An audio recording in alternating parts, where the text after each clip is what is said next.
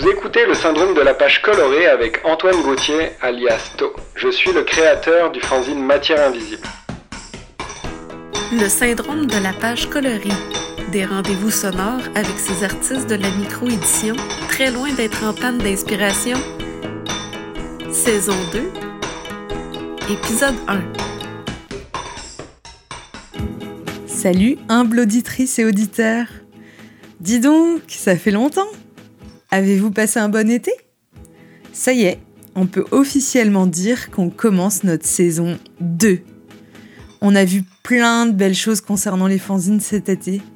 Les événements recommencent à fleurir et nous, on a encore des milliers d'idées de sujets concernant nos émissions.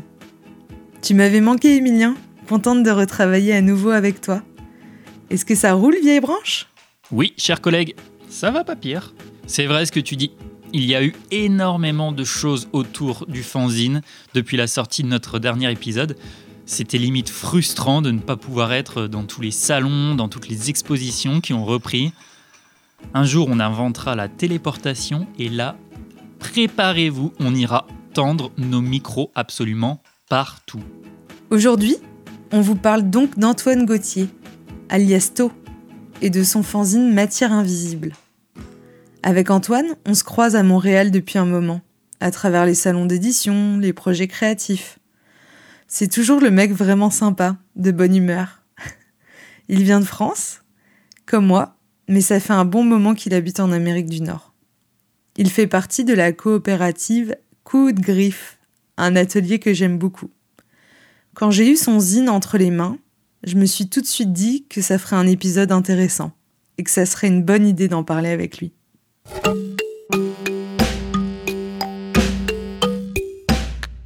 Allez, Aude, go go go, à toi de nous aider à visualiser à quoi ressemble matière invisible. Visuellement, le zine a l'air d'avoir un format assez classique, 7,5 par 5 pouces. C'est un petit bouquin, mais il y a de l'épaisseur. On remarque direct, pour les yeux amateurs, l'impression entière du zine en sérigraphie. Sur la couve, une silhouette rouge, dont la tête est entourée par un cube bleu. Autour du personnage, les mots écrits à la main matière en rouge et invisible en bleu. Et autour, plein de petits doodles, des flèches, des plumes, des têtes de mort. En bas, un texte avec marqué En dehors de la boîte. Et un nom T à droite, O à gauche. Derrière, en quatrième de couve, un fond blanc, avec un petit sablier rouge et bleu. On ouvre le bouquin, et la deuxième de couve est un aplat de rouge, avec des nuances d'orange et de bleu. On tourne une page, et la silhouette apparaît, petit à petit, et avec elle, des petites taches de bleu. C'est toujours plus ou moins cette même silhouette rouge qui apparaît au fil des pages, avec autour d'elle des petits dessins bleus. Et le bleu, justement, dans la signification d'Antoine, c'est la matière invisible, la pensée. Mais ça, on y reviendra plus tard. J'ai demandé à Antoine son processus et la manière dont il avait travaillé. Bah, c'est ça le procédé de sérigraphie, ça va être une couleur euh, les unes après les autres. Là, Donc là, c'est imprimé en trois couleurs à l'intérieur, puis la couverture, je sais plus, peut-être cinq couleurs. Euh, les couleurs à l'intérieur, c'est rouge, orange et bleu. Le rouge et le orange, c'est donc euh, tous les personnages. Mais il y a aussi du bleu en dessous, ce qui crée une autre teinte de rouge. Euh, ça nous donne un petit aspect fait au fusain. C'est le médium avec lequel j'ai dessiné à la base les personnages, du, fusain euh, sur du, du, papier très texturé. Finalement, c'est ça, pour l'impression, ça a été un gros challenge d'imprimer un livre tout sérigraphié. Donc, je me suis organisé pour imprimé sur une seule grande feuille, recto verso, puis qu'après je, vais, je suis allé découper. Puis le papier, euh, c'est un papier assez épais, euh, ce qui donne quand même de la consistance euh, aux pages. Puis c'est un papier, un papier bio, du, ben bio, un papier éco-responsable du Québec. la couverture, c'est aussi, ben en fait c'est le même type de papier, mais plus épais. Il y a comme deux séries, il y en a une micro-série de zines qui sont faits en 16 exemplaires avec euh, Le, papier de couverture, là, c'est vraiment un papier coton avec une reliure en papier marbré. Bah, en fait, pas en papier marbré, en tissu marbré même. Et les autres exemplaires, ceux qui. ceux pour lesquels il en reste, il y a 83 exemplaires. Puis ceux-là sont avec une reliure dite allemande, ou euh, comme en France, euh, une reliure d'eau caricolée. On a demandé quel public Antoine avait en tête en faisant ce projet. Ben, à la base, euh, je dirais pour tout le monde, mais c'est un peu la réponse facile. on va dire que l'idée de mettre des symboles et qu'il n'y ait pas de texte décrit, ça permet une compréhension accessible malgré les barrières de la langue. Euh, le fait aussi que ce soit des silhouettes et pas des, des corps définis ou genrés, etc., ben, ça permet aussi, euh, quel que soit le genre, la provenance, euh, etc., de pouvoir s'identifier à ça. Après, c'est sûr que le thème est tourné, le fait qu'il n'y ait pas de texte, encore une fois, mais ça, ça crée aussi une lecture poétique et ça laisse place à l'imaginaire des gens. Puis c'est un peu dans l'idée aussi de ne pas contraindre euh, le lecteur à un sens euh, défini finalement. J'aime ça quand quelqu'un l'ouvre et puis qui se fait son propre sens ou pas, mais euh, je trouve ça tellement gratifiant quand quelqu'un fait waouh, ok, et puis qui me sort des références, que je suis ouais, grave. Donc je dirais que c'est pas mal pour des gens qui vont peut-être s'intéresser à l'art et puis à se questionner sur leur propre fonctionnement aussi.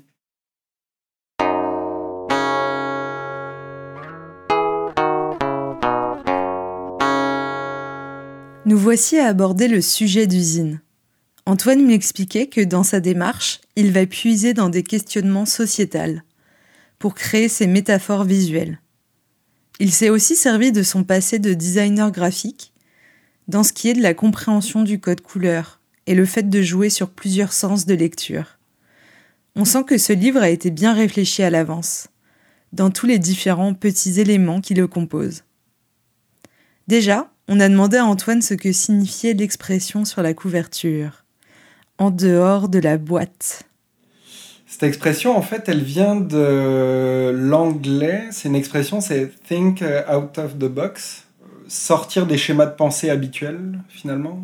Puis, euh, euh, bah, le lien avec la couverture du livre, finalement, c'était euh, déjà dans l'histoire, c'est ça. C'est un peu pour mettre le doigt dessus, sur nos pensées habituelles, tout ça. Puis, euh, c'est sur la couverture, c'est illustré avec euh, comme une boîte autour de la tête et que finalement c'est un peu sortir de, de sa tête en quelque sorte. Ensuite, on a voulu en savoir plus sur ce qui a guidé sa création. Ben, pour parler du concept, en fait, euh, je vais parler de l'idée de base qui traînait dans ma tête depuis vraiment longtemps. Hein. C'était qu'est-ce qui se passerait si on voyait les idées des gens Puis sais, il peut y avoir euh, des moments où on est dans le brouillard, où on a trop de, trucs en tête, puis on voit plus trop ce qui se passe autour de nous. Puis comment, euh, comment représenter ça finalement. Mais euh, les idées des gens, ça peut être, ça peut être vraiment plein de choses. Ça peut être des idées, c'est lié à des émotions. ça peut être la colère, le dilemme euh, l'attente, qu'est-ce qui se passe dans la tête de, des gens à ce moment-là. Puis euh, euh, c'est un peu dans l'idée de vouloir représenter ça, finalement, toute la partie sensible et invisible de, de, des pensées, de la conscience, de, de choses qu'on voit pas normalement, mais qu'on vit pareil.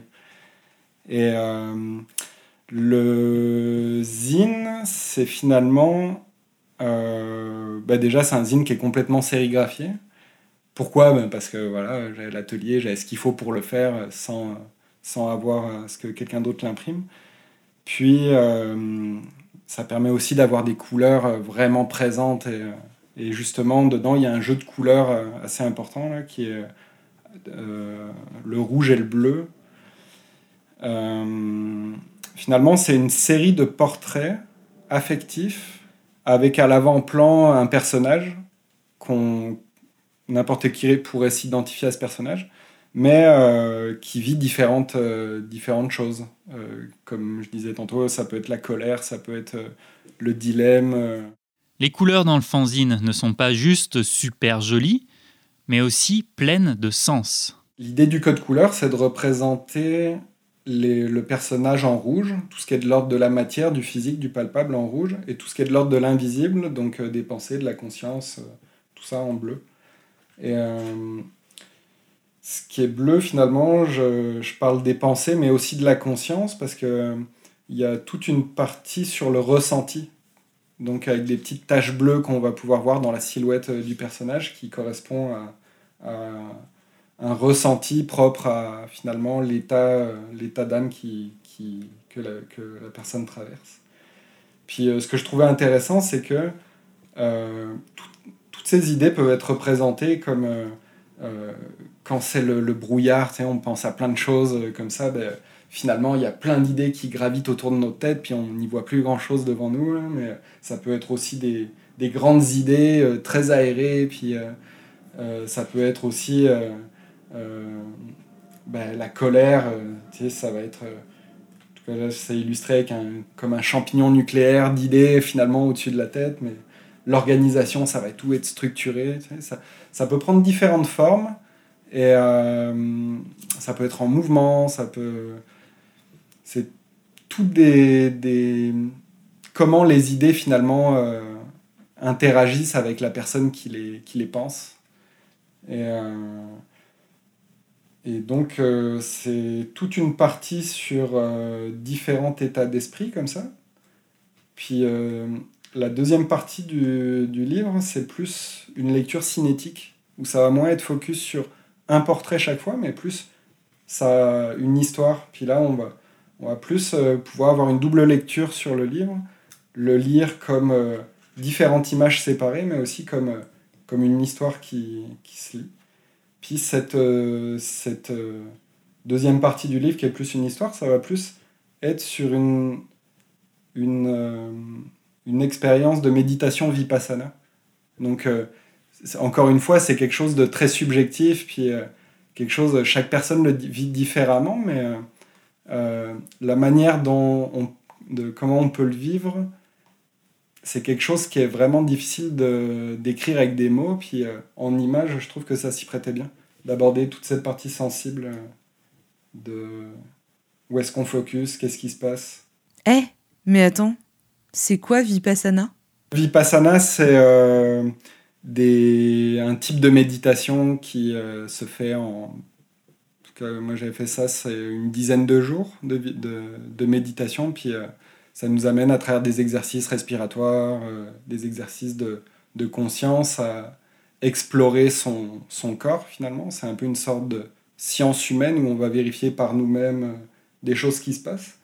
Et euh, c'est quelque chose qui, bien sûr, à part avec des mots, c'est difficile d'expliquer tout ce processus. C'est quand même une expérience qui m'avait marqué parce que justement, ça permettait de creuser quand même des, choses. Euh, puis juste le fait d'avoir du silence là pendant dix jours, c'est quand même. Euh, c'est pas commun quoi.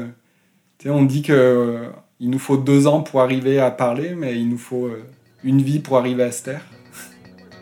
C'est un peu en même temps un petit, un petit clin d'œil à ça.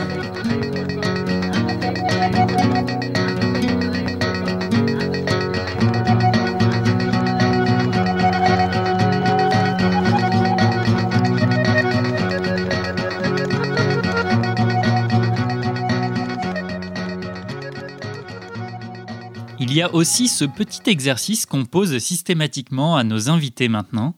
Si tu pouvais mettre ton édition dans les mains de quelqu'un, vivant, mort, fictif, réel, roux, châtain clair, etc., qui serait-ce?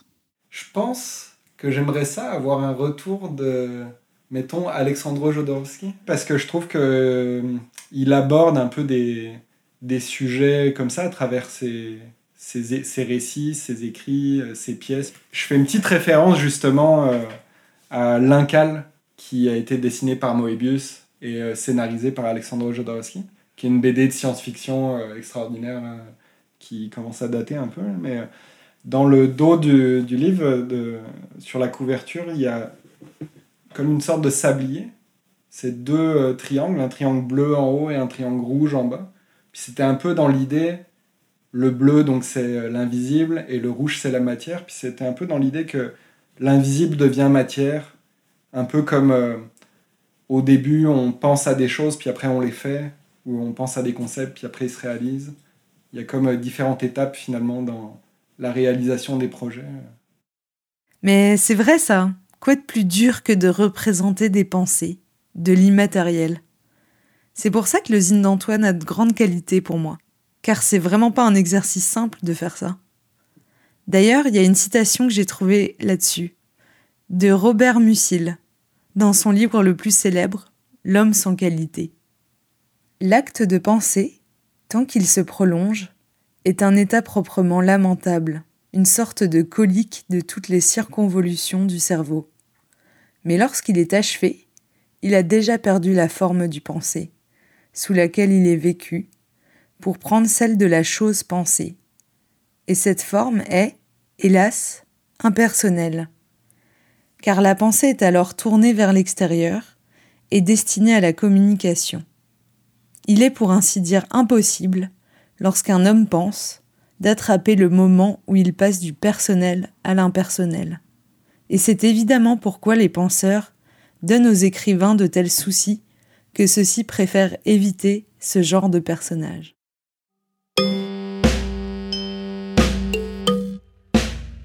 Avant de revenir à l'interview, on va passer à une petite page de publicité. Allez, on va essayer d'être rapide et pas trop lourd. C'est juste qu'en fait, on aime de plus en plus faire cette émission au point qu'on aimerait vraiment la faire durer le plus longtemps possible. Peut-être 5 saisons, 50 saisons, 500 saisons. Mais pour ça, il faut qu'on réserve du temps dans nos plannings, qu'on arrive à s'y retrouver financièrement. C'est pourquoi on a lancé cet été plusieurs solutions pour que les gens qui aiment le podcast et qui souhaitent nous soutenir, peut-être comme vous, puissent le faire. Solution numéro 1, sur nos pages Tipeee et Patreon, où vous allez pouvoir nous donner des pourboires en échange de contreparties plutôt sympathiques, soit euh, par exemple un gros pourboire en une seule fois, soit plusieurs euh, petits pourboires après chaque épisode. Solution numéro 2, notre boutique de fanzine et autres affiches illustrées et évidemment imprimées en réseau. Tout ça sera acheté sur notre Etsy ou euh, pendant les lancements. Et oui, on n'a pas du tout envie de lâcher cette émission. Donc on compte sur vous, auditeurs et auditrices. N'hésitez pas à regarder notre page Facebook, Instagram et toujours la newsletter pour être au courant de nos lancements, dans les librairies ou autres. C'est aussi quelque chose qu'on aimerait vraiment mettre plus en avant cette saison. On retourne écouter Antoine, qui nous a parlé d'une méthode super intéressante qu'il a utilisée pour ramener du participatif dans son fanzine. Un des points justement qui, dans le processus, qui m'a permis de, de faire tous ces états d'esprit là et que ce que ce soit pas non plus euh, trop subjectif. Finalement, j'ai fait participer peut-être une quarantaine de personnes à leur envoyer des questionnaires euh, euh, dans lesquels ils faisaient aussi des dessins, en tout cas plein d'affaires pour savoir par rapport à un état d'esprit qu'ils auraient vécu. Donc, par exemple, une personne qui coche la colère, bah, elle va dire, elle nous a dit euh, je sais pas, une dizaine de mots sur euh, ça, sur euh, l'événement en question, puis un petit dessin, qu'est-ce que ça lui faisait, puis qu'est-ce à travers différentes questions qui m'ont permis, moi, de recueillir tout ça, tous ces, tous ces questionnaires remplis, puis de, d'en faire quelque chose de, qui sort de mon expérience personnelle, finalement. À propos de ces inspirations, on a tenté de savoir si un artiste en particulier l'avait inspiré. Mais en fait. C'est pas tant un artiste euh, ou c'est plus un, procédé qui s'appelle le brain mapping. Puis c'est un peu dans l'idée de, de, faire des to-do list, mais plutôt qu'il y ait une lecture linéaire, euh, qu'il y ait une lecture globale, donc euh, une to-do list faite par des petits symboles. mettons, tu dois poster un courrier, ben, tu fais une petite enveloppe, tout ça. Puis ça, c'est quelque chose en fait que je fais depuis quelques temps. Puis ça fait aussi partie finalement des, des moyens d'exprimer euh, comment on voit les pensées. Ça a été un peu euh, quelque chose qui m'a qui a appuyé euh, ma démarche le fait que ben, ma to-do list, des fois, c'est c'est un peu comme dans le zine, là, c'est ok, lundi prochain, il faut que je commande du papier, puis après, il faut que j'imprime tel projet, donc je, vais me faire, je vais dessiner une pile de papier avec un squeegee pour imprimer en sérigraphie. ah ouais, puis il faut que je fasse aussi mes impôts, donc je fais un petit icône qui correspond à ça. Euh, ensuite, ah oui, il faut que c'est à mon tour de nettoyer le frigo. donc, euh, je dessine un frigo qui brille, etc. Puis, il y a vraiment des moments où je me rends compte visuellement, ok, là, j'ai beaucoup de choses en tête. Là. Euh, je le vois direct sur papier, mais un truc qui est cool, c'est que ça donne une lecture globale. Alors que les pensées, c'est plus quelque chose de linéaire, un peu comme une... c'est plus comme une musique. Puis Sauf que voilà, un des trucs qui est dur à décrypter dans les pensées, c'est que on veut parler de nos pensées, on veut, c'est comme parler d'une musique, il y a plein de phases, des fois euh, c'est du free jazz, des fois c'est une berceuse. Sachez qu'il y a carrément une vidéo du making-of qui est sortie. Euh, pour moi qui adore voir ce qui se passe en coulisses, j'ai complètement capoté. Antoine a rajouté une couche en plus avec ce fun fact. C'était à notre atelier, notre ancien atelier euh, avec coup de griffe. C'était dans un sous-sol de, presbytère. Donc euh, bah, c'est ça. On nettoyait nos cadres à l'eau bénite. Euh, Au nom du squeegee, de l'encre et du cadre de sérigraphie. Le serre-joint est avec vous. Et avec votre spatule. Et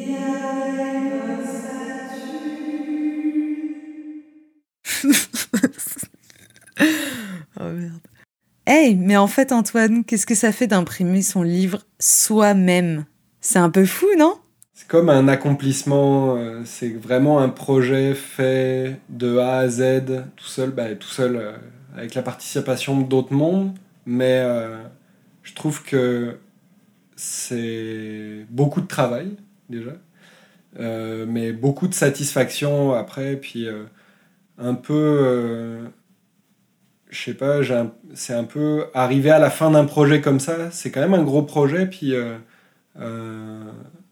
c'est J'allais faire la comparaison avec un postpartum, mais je sais pas si c'est le. je suis bien placé pour parler de ça, là, mais euh, j'ai un peu le feeling d'avoir pondu un œuf.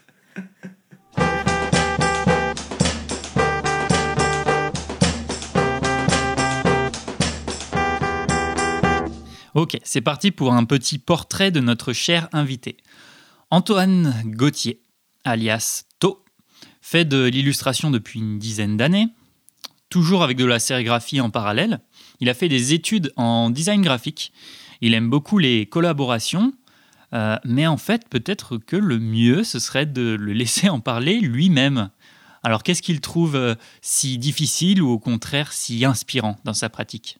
C'est très personnel, mais euh, c'est pas mal dû, je dirais, à mon background un peu d'art appliqué, on va dire, où finalement, l'art appliqué, on est formé à faire des choses pour répondre à des demandes, et puis pas forcément c'est pas forcément impulsé par euh, une volonté propre et, euh, et, je dirais que ça personnellement c'est quelque chose que avec le temps j'ai dû vraiment faire du travail de mon bord et je le fais encore là de, de développer mon mon art finalement après euh, c'est sûr qu'il y a tout plein de contraintes autour de la vie d'artiste là qui est finalement, euh, en illustration, ben, ça demande à casser un peu les idées reçues l'art, euh, c'est un, passe-temps et c'est pas un métier. donc, euh, arriver à faire reconnaître son travail, ça, c'est pas évident. Mais je dirais que c'est plus facile. ce qui facilite tout ça, c'est pas mal les ressources qui existent. Autant des ressources qu'on peut retrouver dans le collectif, des institutions. Là. Je pense justement à Archives Montréal qui met en, euh, qui met pas mal de, micro-éditeurs en commun, etc. Mais euh, euh, je pense à Illustration Québec, à Montréal, puis... après, dans tout ce côté un peu travail autonome, faut être un peu sur tous les fronts, quoi. Se faire des. des la compta, enfin tout le travail invisible qui est autour, là, qui est quand même, qui est quand même quelque chose.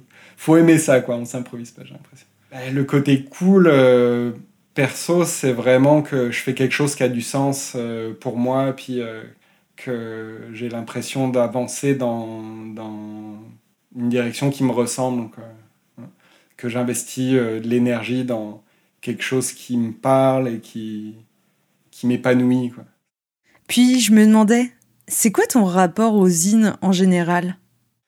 Euh, Première micro-édition, ça a été pour euh, les Distroboto finalement. Distroboto, c'est c'est Archive Montréal qui, qui fait ça. C'est des, des, anciens distributeurs de, de cigarettes, de paquets de cigarettes, qui étaient dans les bars, dans, dans des, des, salles de concert, etc. Puis euh, qui ont été euh, finalement transformés en distributeurs de microsines.